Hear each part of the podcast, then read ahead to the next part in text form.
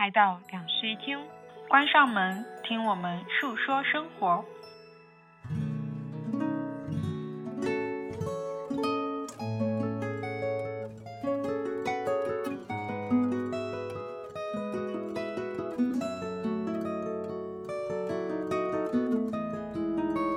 本期节目由倡导向内看的 Flow 冥想赞助播出。Flow 冥想是以冥想为核心的身心健康平台，希望帮助更多人更健康、更快乐的工作与生活，找到属于自己的幸福感。我们会在本期节目的末尾给大家送出福利，一定要听到最后哦。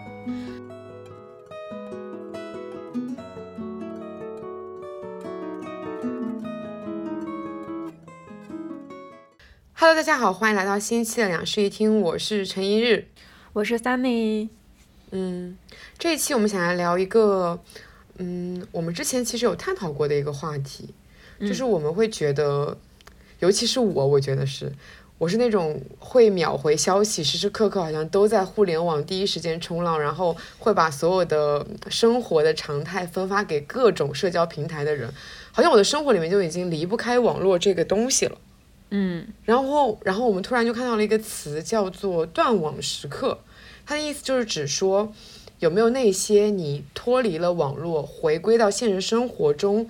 去享受真正的生活这样的一些时刻。比如说，你可能去登山、去远足、去徒步，这种时刻你都不得不去放下手机。然后这一期我们就想来聊一聊我们生活里面那些断网的时刻。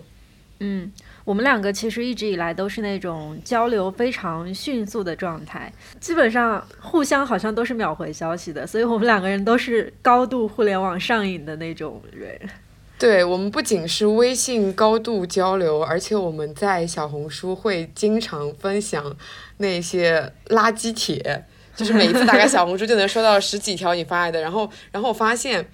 呃。你还要求我每一条都回，就是有一天没回你，你还那边说 你怎么不回我？然后我发现小红书非常贴心的推出了一个功能，就是可以以阅，然后哈哈哈，就这种回复，敷衍是吧？顺理成章的敷衍。对，是的。那我觉得我们可以来列举一下，就是我们在生活里面遇到的那些互联网会对我们造成一些困扰的时刻。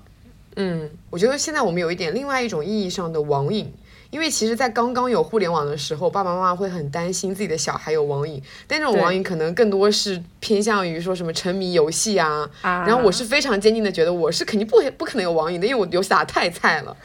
但是现在我觉得我可以承认，说我的确是有一点网瘾在的。嗯。就比如说，嗯，我每一天早上睁开眼睛和到晚上睡觉前最后一件事情。全都是在看手机，在刷各种社交平台。我就早上醒来要把我所有没读的东西读完，然后睡前我要把我所有感兴趣的东西读完，然后像才可以真正的进入到睡眠这样一个状态。啊，对，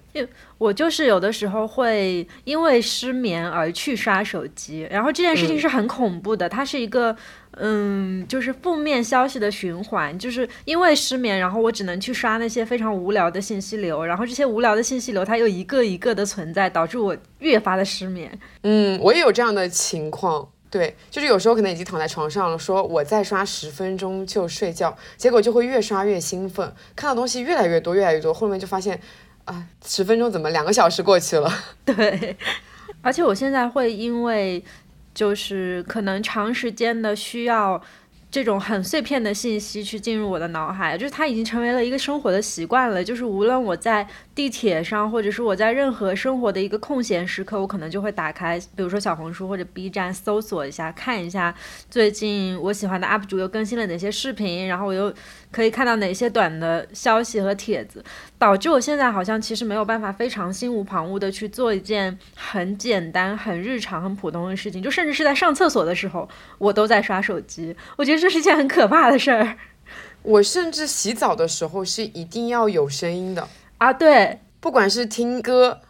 还是听播客，还是说看电视剧，我是一定要有声音在那里的。我其实，在去年租房子的时候，就是当时给房子购入了一个叫洗澡神器的东西。购入完以后，我觉得自己很可怕，就是它是一个贴在那个卫生间墙壁上的一个透明的塑料壳，然后你在洗澡的时候可以把手机放进去，这样它就不会沾到水，但是又可以同时给你播放电视剧。那就说明这个事情是大部分的都市人的常态了，就不是说我们是个例，而是大家可能都在洗澡的时候看一些电视剧。对。但是嗯其实像这种情况，我觉得就是在初期的时候，可能大家不会觉得它意味着什么，但是久而久之，我会发现我自己的注意力其实是有一点点难集中的。就是它相比我学生时代，我们可能还没有网络成瘾那种时代来说，我们现在的注意力和一些集中精力的时刻要下降了很多。嗯然后我以前有跟我的心理医生聊过这件事情，我就跟他说，其实我觉得我很困扰，就是我现在记性好差，感觉年纪轻轻就已经开始忘事儿了。就是比如说有时候打开手机，呃，明明想干一件什么事情，然后突然被某个东西吸引，就去干别的事情了。后来我就忘记了我自己打开手机是为了什么，就是经常出现这样的情况。我也是，对吧？就很可怕。我觉得这是一种就是嗯、呃年轻人不应该有的症状。然后当时我的心理医生就跟我讲说，是这样的，但是现在就是有很多手机高度上瘾，嗯、然后你在做任何时刻做任何事情，比如说吃饭、洗澡，就甚至是助眠什么的，你都会使用这种碎片信息去刷你的脑子的话，你都你就会形成一个习惯，就是你以后永远都需要用这些东西来填补你的那个部分，不然的话你就没有办法去做事了。我甚至觉得它像是一个开关，我一定要找好我要看哪一集电视剧或者哪一集综艺，我才可以开始吃饭。我一定要选好我这一期这一次洗澡我要听什么播客，我才才可以开始洗澡。我甚至在前面选的那个时间会占用比较长，因为可能会纠结，提前没有选好，嗯。然后我就会拖延自己开始吃饭的时间和开始洗澡的时间。这件事情经常在发生，但是你这么一回想，是不是觉得很离谱？对呀、就嗯。明明是在为了吃饭而做这件事情，但是我们去选择了另外一种方式，对，去让它开始，就很可嗯怕，感觉生活真的已经被手机占领了。然后你刚刚不是讲到说专注力会下降吗？然后我就发现就是，嗯，现在可能不管是看一些书也好，然后还有一些电视剧、电影也好，你好像都想要倍速，你对没有办法非常沉浸式的去阅读这件事情，而且你可能会给自己一个心理防线，说啊，我可能读完这两章，我就要刷一下手机，啊，是，给自己一个奖励，就是坚持下去的一个理由。嗯，我我觉得好不可思议啊！其实确实，而且是在读那些就是嗯、可能自己没有那么感兴趣，但是又对自己有一点帮助的书。其实我就把它称之为学习好了。就是以前在我们的学生时代，好歹是能够进行长时间学习的，但是现在完全做不到了。我上一次在进行学习的时候，是对我的就是工作的专业有想要有一些新的了解，然后我就买了一些工具书，开始回来学习。然后我就发现，我坚持学习最长最长的时间是半个小时。而且这个半个小时是不是感觉度过了很漫长的时刻？无比漫长，半个小时之后，我觉得自己快要死了，然后拿起手机刷了一刷，过了一会儿，觉得自己平静下来了，再开始学习。对，而且你有个毛病，我其实一直非常鄙视你，你懂吧？嗯，就是你没有耐心去看完一部剧，你会用通过一些短视频迅速的，就是解构完了这个剧到底发生了什么事情。这个其实也分剧啦，我觉得，就是如果真的是很好的剧的话，我我我能有耐心看完，但是有一些就是那种我自己觉得质量又没有那么高，但是我又很想要知道它发生了什么，我就会采取这种很极端的方式。嗯，好的。嗯，但是我其实，在看剧的时候，非常不好的毛病就是我真的很喜欢倍速，以至于我现在到电影院去看电影，我都觉得他讲话好慢啊。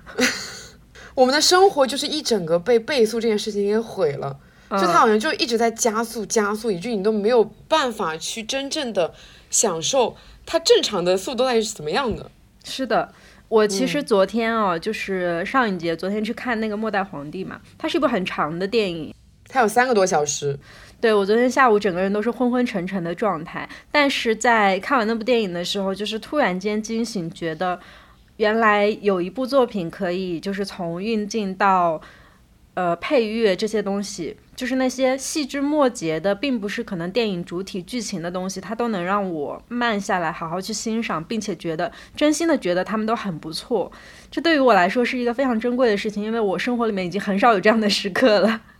嗯，其实说实，我们等会儿会分享我们生活的一些断网时刻嘛。我觉得看电影这件事情对我来说是一个非常长频率出现的一个断网时刻，因为我会要求自己进入电影院以后，我的手机它就是一个调低最低的亮度，然后它是一个静音的状态，我是尽量不去看任何的消息，除非有些很紧急的电话进来的话。所以这个两三个小时里面，我是强制自己进入了一个非常沉浸式的断网时刻的。然后再加上我，我每个月会进蛮多次电影院的。我以前最高记录可能一个月会进个十几十几次电影院这样的程度。天啊！对，如果像电影节这样子的话，就会更加密集。你可能一天看个两到三部，三到四部，嗯，就是一整天都躺在电影院里面。这种时刻我会觉得非常非常的珍贵。突然拥有了这样子的断网时刻，你。好像你跟某一种文化又有重新有了一些连接，你跟自我又有一些对话，然后你会在看完电影后，打开手机去去检索很多跟这电影相关的东西，但这种你就会觉得是不一样的感受，嗯。嗯，但我其实哦也还是觉得就是在看完电影之后，我们会直接打开手机搜索这件事情也挺离谱的，但你会想要更多的关于这部电影的资料吧，就是一些嗯资料其实是可以。我我觉得是可以允许的，但是我我忘记是从什么时候开始哦，就是特别是豆瓣兴起以后，我在读完一本书以后，会习惯性的，比如说去搜索一下别人对它的读后感，或者是电影就是别人的观后感这样子。但实际上，我们小的时候是拥有自己去写读后感和观后感的能力的，然后现在慢慢这种能力其实开始在变弱了。我觉得对于我个人来说，变弱其实就是因为我经常去搜索别人的东西啊。对，再后来就是我现在会刻意的让自己去戒掉搜索别人的观影后感，就是我先去表达我的，然后再去搜索，这样子，就是我会刻意的让自己去跳过那个步骤，去输出一点自己的东西。但是其实我有很长的一段时间都是直接去。找了别人的东西，然后就把它可能当成自己的了，但其实那是一个特别不好的习惯。我是觉得我有一个感受，就是我可能自己看完这个电影以后，我有一个自己的感受，但是当你再去看了别人的评价以后，你的感受就会被别人的评价所影响。其实你可能本来不是这么想的，但是在你发现了别人的评价以后，你会发现，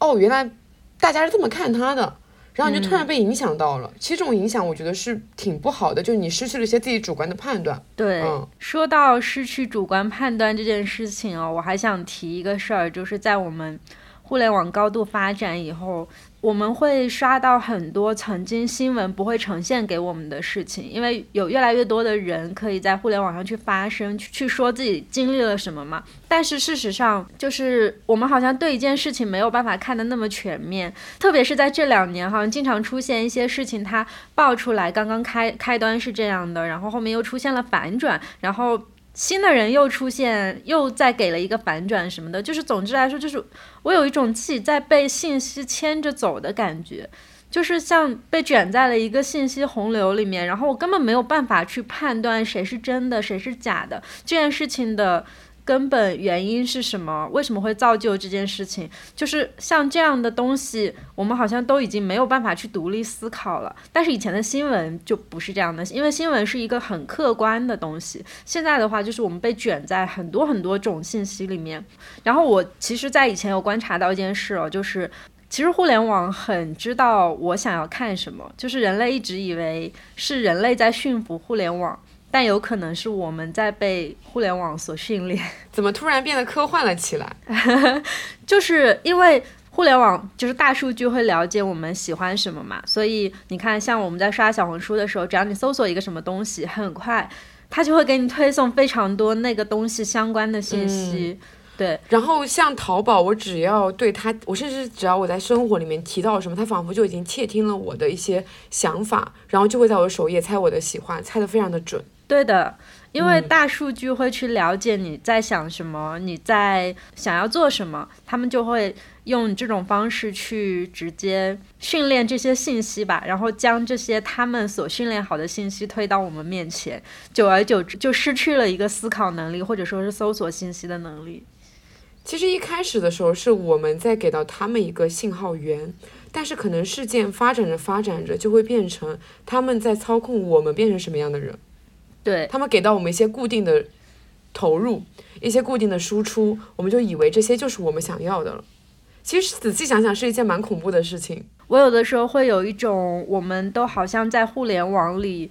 很依靠惯性在活着的感觉，就是在互联网这个世界里面，我们是不需要去思考任何事情的，因为。所有的东西都可以被依赖，就是你可以依赖去搜索，依赖他们推给我的信息，就是依赖这些东西去得到一些碎片化的信息。但事实上，我们在里面根本没有任何思考的过程，就是人好像就会被驯化的越来越笨。所以我一直觉得很恐怖。你刚刚提到它是一个惯性吗？我觉得这个词用的好精准啊，因就是因为它是一种惯性，所以就是我们即使什么都不做，我们要打开手机来刷一刷。我们会反复的去打开可能没有更新的朋友圈，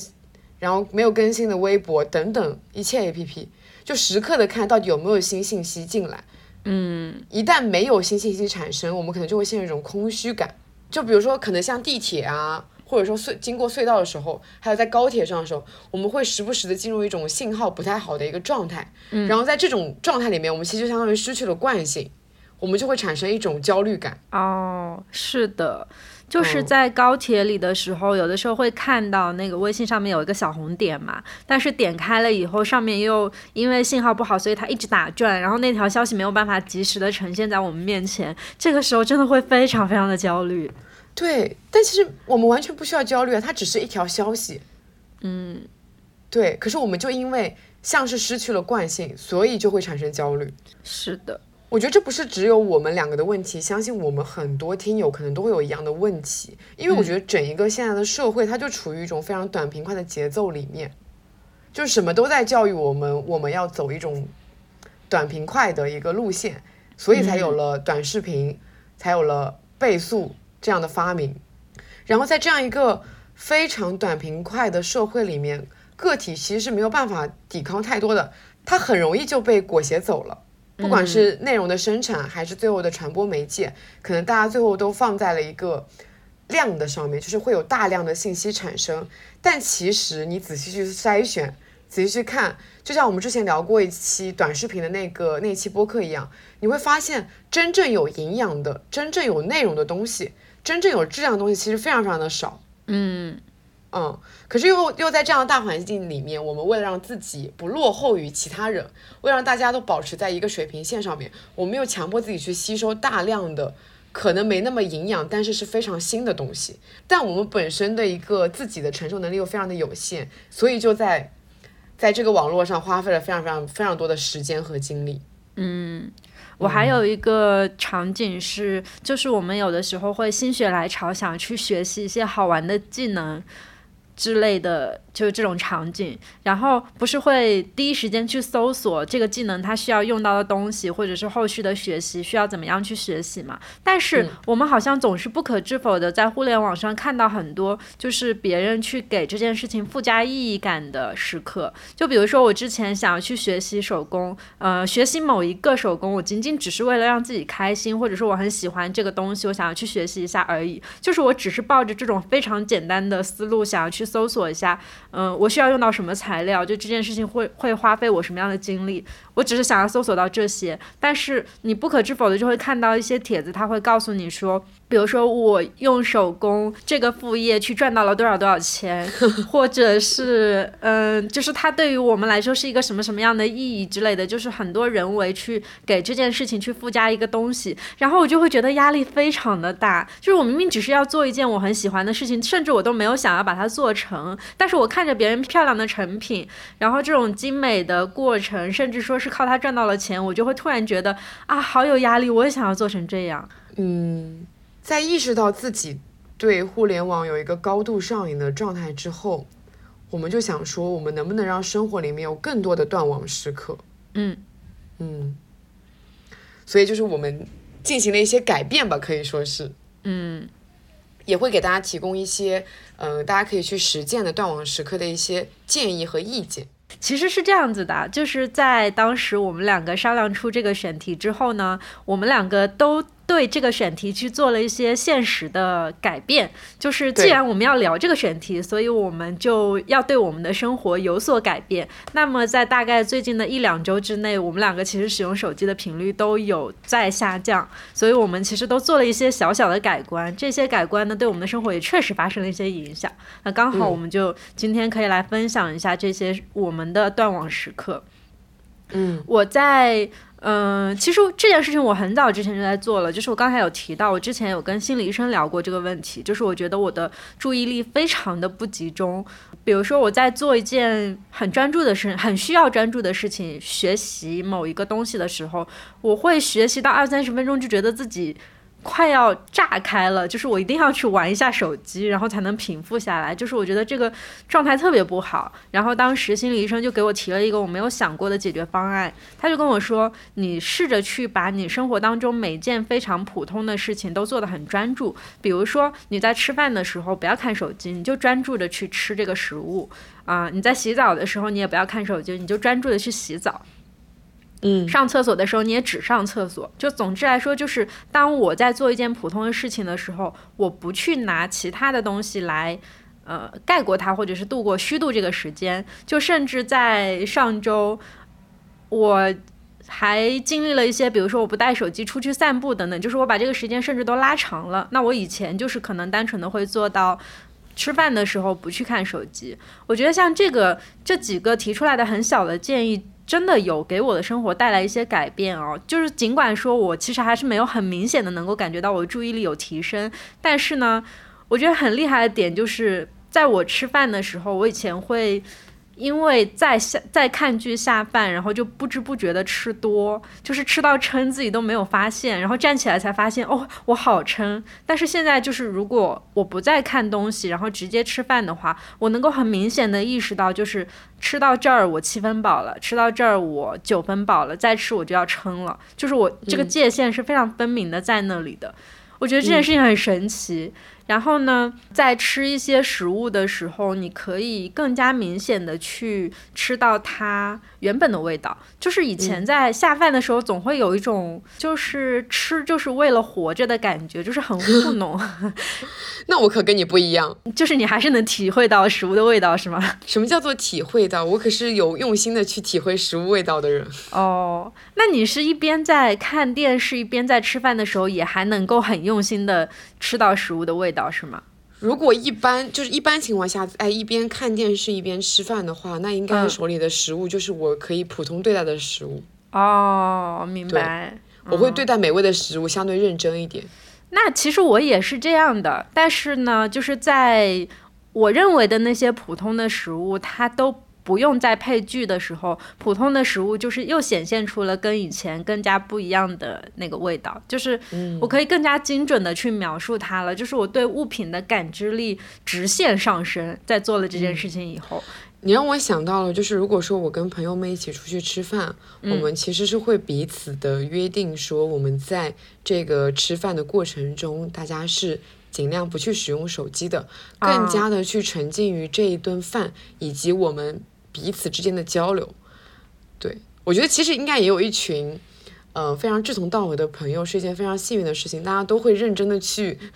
对菜进行一些风味描述，然后点评说自己最喜欢哪一道。然后也会去讲说自己对这个菜的一些感受，好像考试哦，可是我觉得是有效的诶，你对这个菜更有更有的印象啊，而且即使你不对食物有更加的专注度，你可以更沉浸于你跟你朋友之间的对话，因为其实我会发现很多人他们明明在一个空间里面，在一个饭桌上面吃饭，但其实都在各自吃加自各自刷手机，根本就没有达到一个你们在一起吃饭这样一个事情，对的，嗯。不仅是拉回到食物本身，也可以拉回到跟你一起吃饭的这个社交圈本身。嗯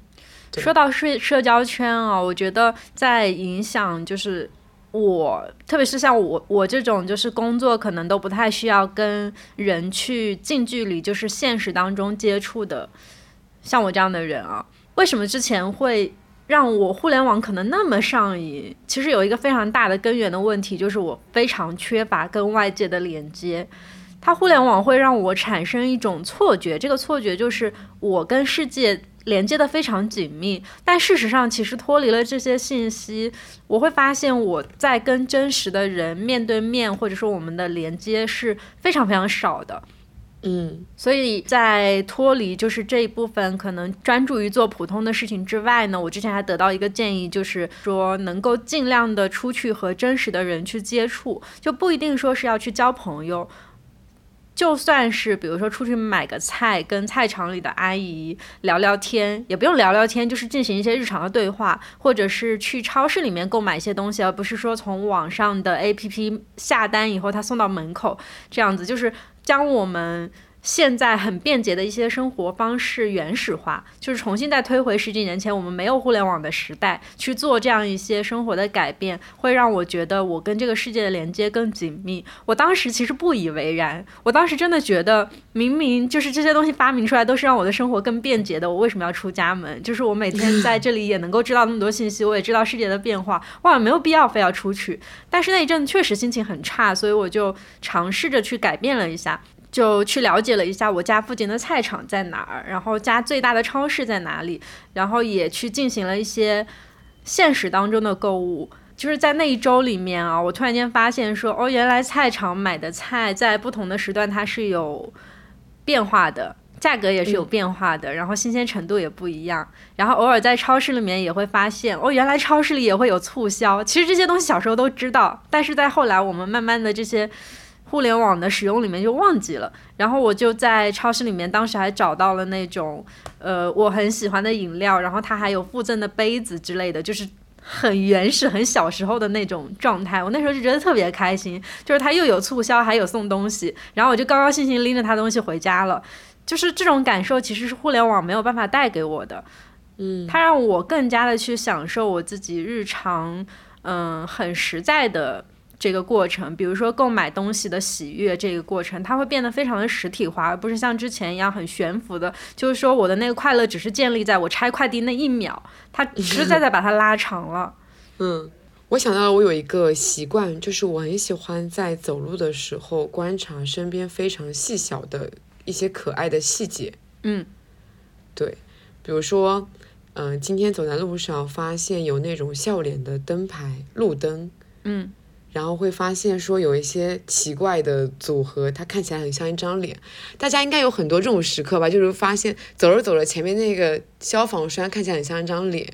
嗯，我就会时不时的在散步的时候去观察这一些可能平时很容易被忽略，甚至说每天经过的人也都会忽略它。但是如果说你发现它，你就会有一种欣喜感的那种小事情。当然，这个时候我可能会拿手机下拍下来。可是我觉得这个此刻我是专注在现实生活中的，他已经帮我戒断了一点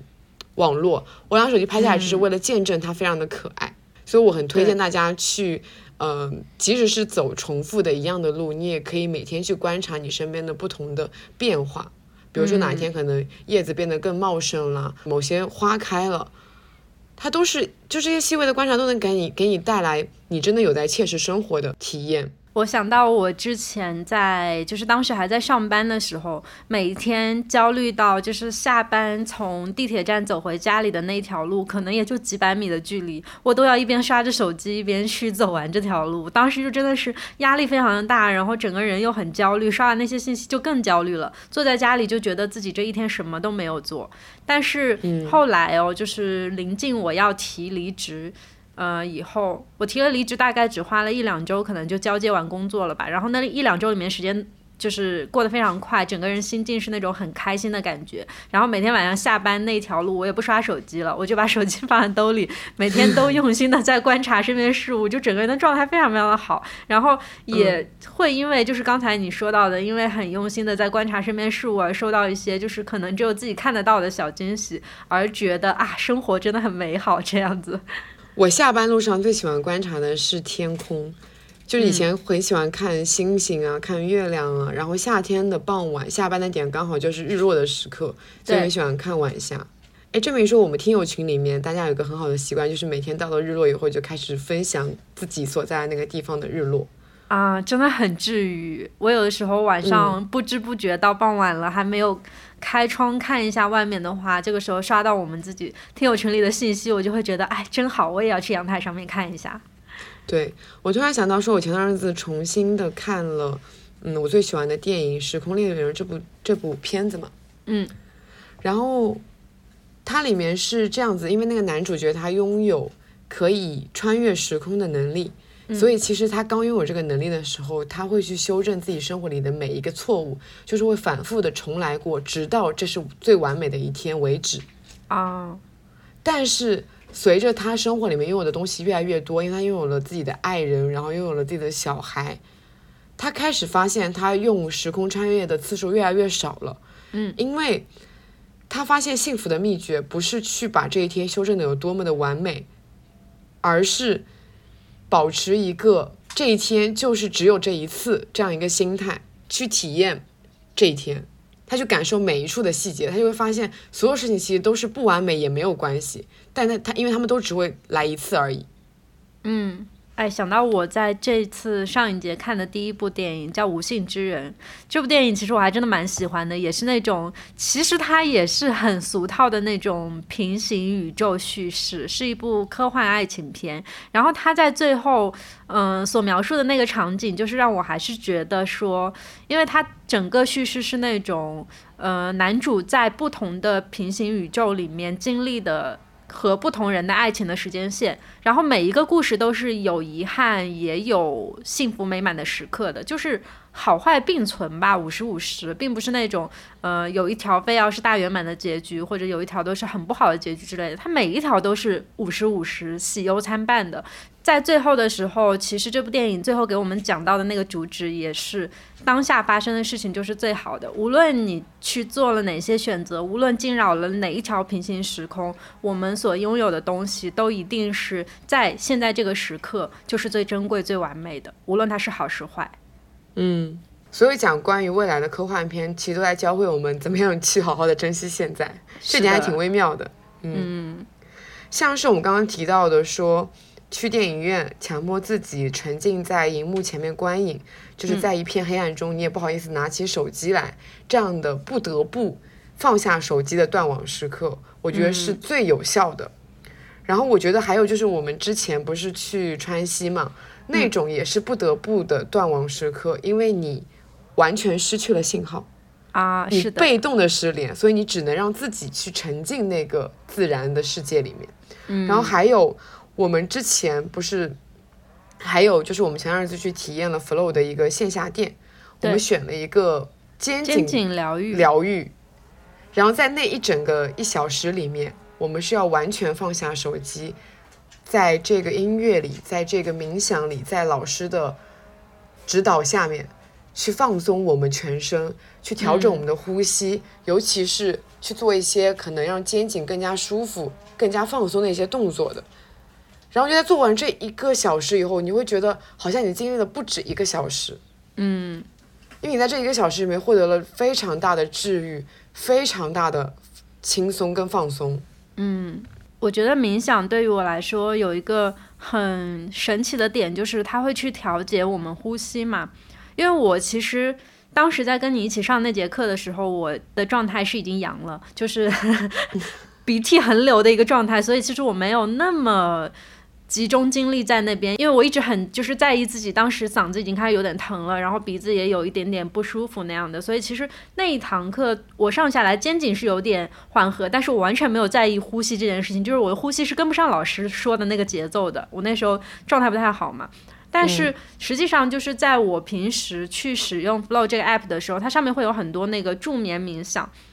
我在生活当中最大的困扰就是睡不着，就我经常熬夜。然后后来，呃，我们的朋友给我们推荐 Flow 之后，我们不是就是开始在上面使用一些很短的那种音频去放松嘛。我最常使用的那个助眠啊，它就是在调整我的呼吸，就是让我躺下之后，它会去告诉你什么时候要呼，什么时候要吸，然后你在这个时刻要去思考一些什么，就比如说回想你今天一整天所有的细节，然后它再告诉你呼吸。啊，要放松，要怎么样？要让自己的气沉到身体的哪个部位？我真的觉得很神奇。就是其实我以前是不太相信这种东西可以让我的身体放松的。但是如果我全身心的跟着它的指引去走的话，很快就能睡着。就是这个助眠是确实有效的。嗯嗯，不瞒你说啊，我一开始做冥想的时候，我最大的困扰就是我太容易睡着了。我总是坐着坐着就睡着了。嗯，后来我一想说。那其实也不是不可以啊，对啊，可以啊，对啊，我冥想着睡着了，就说明我完全的进入了一种非常放松的状态，嗯，然后这种放松的状态让我就是进入了梦乡，这是一个非常好的导向结果，嗯，对，而且我突然想到，就是，嗯，我在那个 Blow 上面做冥想的时候，会做那种就是。一周课程或者一月课程，它就是中间每天的那个音频会不一样嘛？它每天让我想的东西都不一样。然后我就想到刚才我们有在说，就是那种出门散步的时候看身边很细微的变化。那一阵子，我就经常晚上在听那个助眠冥想的时候，他就会问我说：“你今天在你熟悉的路上又看到了什么样的东西？在你的家里发生了什么样的改变？”就要求我去思考那个生活里面非常细微的改变。就是两个东西还梦幻联动了一下。然后晚上 就冥想的时候就觉得很开心，我白天切实的发现了这些改变，然后晚上又提到了，又想到了。嗯，比起助眠冥想，我其实更多会用一个他们每天首页的一个每日冥想十分钟，因为我是那种我习惯太差，我就早上睁开眼睛我就要开始刷手机，然后可能在床上可能刷很久手机才会起床。但是如果说你打开那个每日冥想十分钟，你就会告诉自己，这个十分钟以后你就要起床。嗯，然后它会帮你调整你的呼吸，让你自己其实会更加的清醒。然后这时候你的眼睛其实是在放松的，然后你的呼吸在调整，你的整个注意力可能都集中在那个音乐上面。嗯，所以其实你是可以慢慢的清醒过来的，而且它只有十分钟，就没有什么负担。嗯，我在早上起床的时候其实是有一个强制性的习惯的，其实也是我蛮早之前就开始。强迫自己做的一件事情就是早上醒来不许刷手机，因为我一旦刷手机我就废了，我就感觉我这一天都要在手机的信息里面度过了，所以我很早的时候就会强制自己说，早上醒来就把手机放在旁边，然后去进行洗漱、吃早餐等等，中间都不要碰手机。哎，这么一想，我们在录播课是不是也是进入到了一种相对断网的时刻？而且在我们录播客的时候，我们其实会要求彼此是要打开手机的专注模式的。我觉得像使用这些戒断工具去做一些电子的断舍离这个概念。是可以让你自己专注在学习上面的。你刚刚不是讲说你只只能强制自己学习半小时吗？但是以前很早以前我就用过那种像类似番茄钟，或者说是那个 Forest，就那种种树的。嗯。你就会有种心态说你一定要把这一个番茄给种完，或者你要把这棵树给种完，所以你就会强制自己不碰手机至少一个小时。嗯。对，它是一些工具，但它真的非常的有效。然后在这个专注的模式下面，我我其实个人是蛮喜欢去放一些白噪音的，嗯，嗯，然后像在 Flow 里面也会提供一些自然的白噪音，我觉得是可以给你一个更容易去专注的环境吧。对，嗯，然后我觉得大家也可以去筛选一下自己生活里面觉得自己真正有必要的一些 App，因为你的手机里面可能已经塞满了太多信息流，嗯。塞满了太多没有用的 app，你可以去筛选一下那些没有用的社交信息。大家可以试着去回归到一些比较原始的工具，比如说像我个人，我我这两年其实有开始用 CD，就是用实体的专辑去听歌。因为如果说我用电子的去听歌，我会有一个感觉，就是它可能会给我一个每日推荐，然后如果说我不满意的话，我就切到下一首去。但是当你在用 CD 机听歌的时候，你会有一个想法，就是你一定要把这一整张专辑从它的一个音球听到它的一个 out 球，就是它一整个完整的概念都是听完的。嗯。然后还有就是会去读纸质书，我非常喜欢读纸质书，我觉得比读电子书更能让我有一个专注的环境。是的，我们两个是嗯那种就是旅行，尽管说书很重，但是一定会塞上两三本进行李箱的人。对，所以我们是一起旅行的时候还能交换彼此的书。是的，嗯，然后还有可能大家可以试着去写写信、写明信片，嗯，比起就是更及时的交流，可以试着这种比较缓慢但是蛮有意义的一些交流方式。对的。其实嗯我在写日记的时候啊，尽管说我是在用电脑去写日记，因为我现在已经没有手写的习惯了，但是我在写日记的时候会有一个习惯，就是断网，手机也断网，电脑也断网，就是把自己沉浸到一个没有任何人可以打扰我的状态，然后去描写我最近的心理和生活状态。那个状态嗯其实我觉得特别好，就是会有一种心流感。我不知道大家知不知道“心流”这个词啊，就是当你沉浸到你做某一件事情的时候，你会产生非常高度的集中和愉悦感，这个过程就叫做心流。在生活里面，心流其实不是那么容易出现的，但是它一旦出现，就会形成一个很良好的正反馈，然后就导致你一直想要把这件事情做下去。像我的话，其实最早出现心流就是在写日记的这个过程当中，就是在我写作的那个过程当中，因为没有人打扰我，然后我越写越开心，越写越兴奋，并且可以把我自己最近的状态和情绪全部都抒发到，然后我就觉得好，我整个人都好了这种感觉。所以后来就形成了一个习惯，就是在每一次可能心情不太好的时候，或者是每一个阶段，嗯、有一些改变的时候，都去拥有这样一个断网时刻，去让自己沉浸在那个心流里面。嗯，哎，蛮好的建议。在刚才我们有提到自己的困扰的时候，有一件事情其实让我很在意，就是甚至这件事情我到现在都没有很大的改观。我想知道你有没有一个措施可以去改变一下这个事儿，就是我们对信息的焦虑。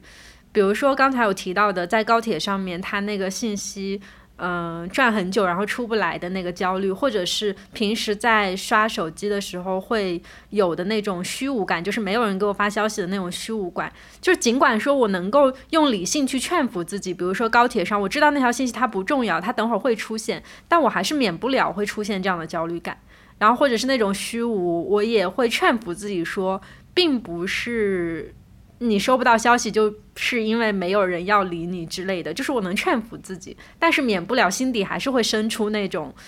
焦虑或者是压力。哎，在这种时刻，你有没有想过说试着转移一下注意力呢？做一些别的事情吗？对，比如说像在高铁上面，你觉得自己的手机刷不出来信息的时候，你就回到你要读的那本书，哦你的注意力就被转移了，你的焦虑感也被分散了。哦，其实是的诶，因为我其实，在高铁里面很常见发生我刚才说那样的事情的时候，更多的场景是我在和朋友或者跟我的合作伙伴再去沟通工作上面的事情，然后我觉得它很紧急，就是我需要尽快的去给出回应，那时候我就会非常的焦虑，然后压力很大很大，就是我没有办法给对方及时的一个工作的回馈，然后我好像也沉浸在那个信号断掉那种恐惧里面，就是我并不知道下一秒会发生什么的那种恐惧。但事实上，就是仔细去思考一下，那些工作好像也并没有那么紧急。你只要跟别人去呃讲清楚说，我现在人我现在信号不好，然后我需要一段时间以后再跟你去密集的做交流，可能就会好一点。但是其实我之前一直都沉浸在那种我要尽快把这件事情解决的焦虑感当中。就是大家应该要坚持相信说，即使你失联个一两个小时，这个世界不会有太大的改变。哦，是不要因为你离开了网络世界一两个小时，你就会觉得自己会因为这失联而非变得非常的焦虑。哦，所以其实可以在这里给到大家的一个建议是，希望大家在比如说旅行或者是一些长途的车车程之前，呃，准备好一些断网也可以，比如说看的电影或者是看的书等等这些东西。对，我觉得如果说你有焦虑的心情，觉得没有办法放松的时候，我们也给大家推荐一个 Flow 他们现在新推出的一套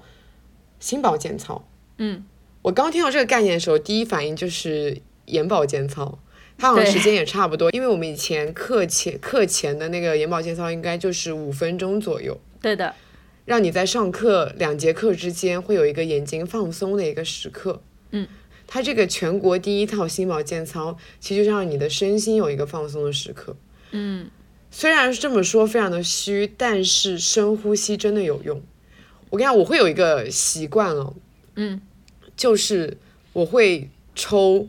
虚无的电子烟，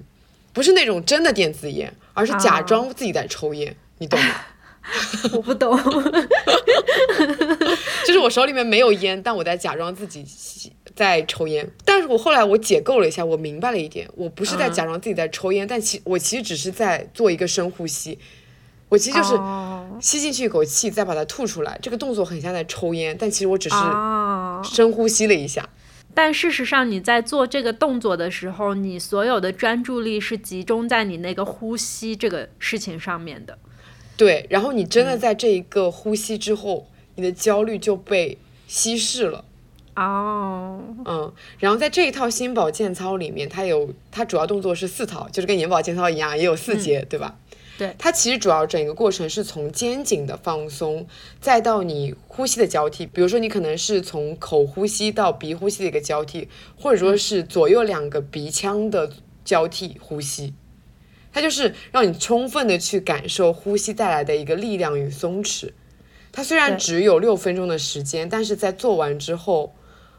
真的很神奇。它就是你感觉你的焦虑的心情就是减缓了很多。我经常会在就是工作到非常焦虑的时候，会去有一个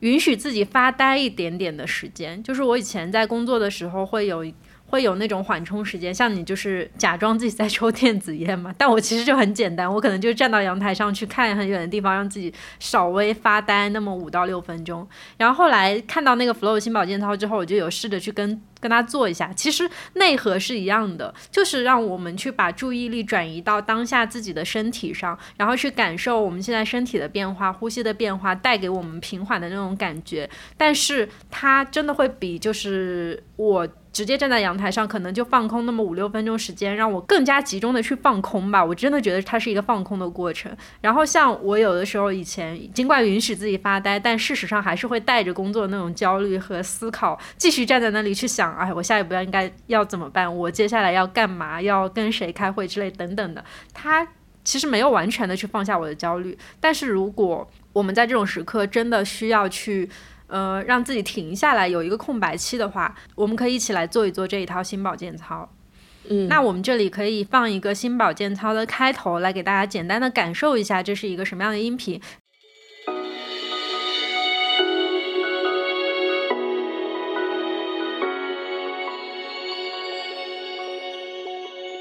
反内卷，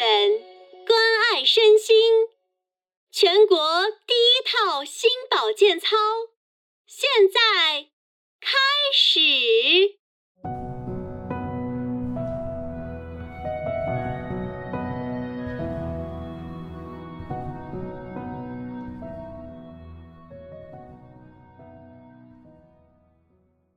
呼吸到位，身心不累。你可以坐着、站着、躺着、闭眼或睁眼。第一节，肩膀呼吸动作讲解：背部挺直，鼻吸口呼。吸气时，肩膀向上贴近耳朵；呼气时，肩膀向后画圈，向下沉。开始练习。吸，二，三，四，呼，六，七，八。吸，二，三，四，呼，六，七，八。那如果大家想要详细的去做完的话，大家可以在手机的应用商店里面搜索 Flow 冥想，下载 APP，然后在 APP 首页你就能看到这个心保健操了，就可以跟着它一起来做一做，感受一下身心一起放松的感觉。除此以外，在 Flow 冥想 APP 里面还有别的很有趣的内容，比如说注音的白噪音啊，比如说情绪急救，或者是什么快速走出分手情绪之类的。建议大家可以根据自己最近的生活状况对症下药，多多在里面搜索。像我们刚才不是有提到说，我们的断网时刻里面有包括说我们一起约着去了 Flow 的上海的线下店嘛？对。所以在上海的朋友还可以去预约一下他们的线下空间，去。体验实体的面对面的沉浸式的冥想课程。嗯嗯，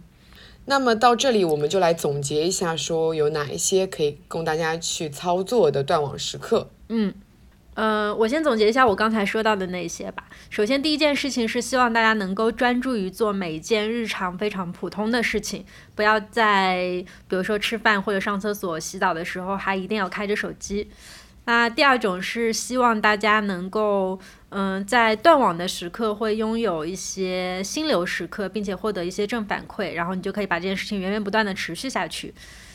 嗯，最后呢，就是大家可以在 Flow 上面去初步的学习一下冥想，就甚至不用说学习，可能借用冥想这个工具，让自己的生活可以简单的放松下来。嗯嗯，那我这边的建议呢，就是大家可以去做更多不得不放下手机的事情，比如说观影，比如说去户外贴近自然，比如说去体验线下的冥想课。第二个建议就是擅长去使用一些戒断的工具，强迫自己去做一些电子的断舍离。嗯，回归到更原始的做法，像是去读纸质书，像是去收听 CD 收音机，然后还有写一些信。嗯。那么，Flow 冥想呢，还给我们两室一厅的听众也带来了非常多的福利。呃，在下载 APP 以后呢，就可以领取价值三十元的阅读会员。具体的领取方式呢，是打开 Flow 冥想 APP，进入我的下拉到绑定码，输入我们的兑换码，就可以获得会员的身份。同时，我们也会在本期播客的小宇宙留言区抽取五位听众，送出价值六十八元的 Flow 冥想定制遮光眼罩。嗯。大家可以听着 Flow 的助眠冥想，然后戴上这个遮光眼罩，就是就可以睡得非常的好。对，祝大家好梦。嗯，我是没有什么睡眠问题的。好，那我们这一期就到这儿结束啦，我们下期再见，拜拜，拜拜。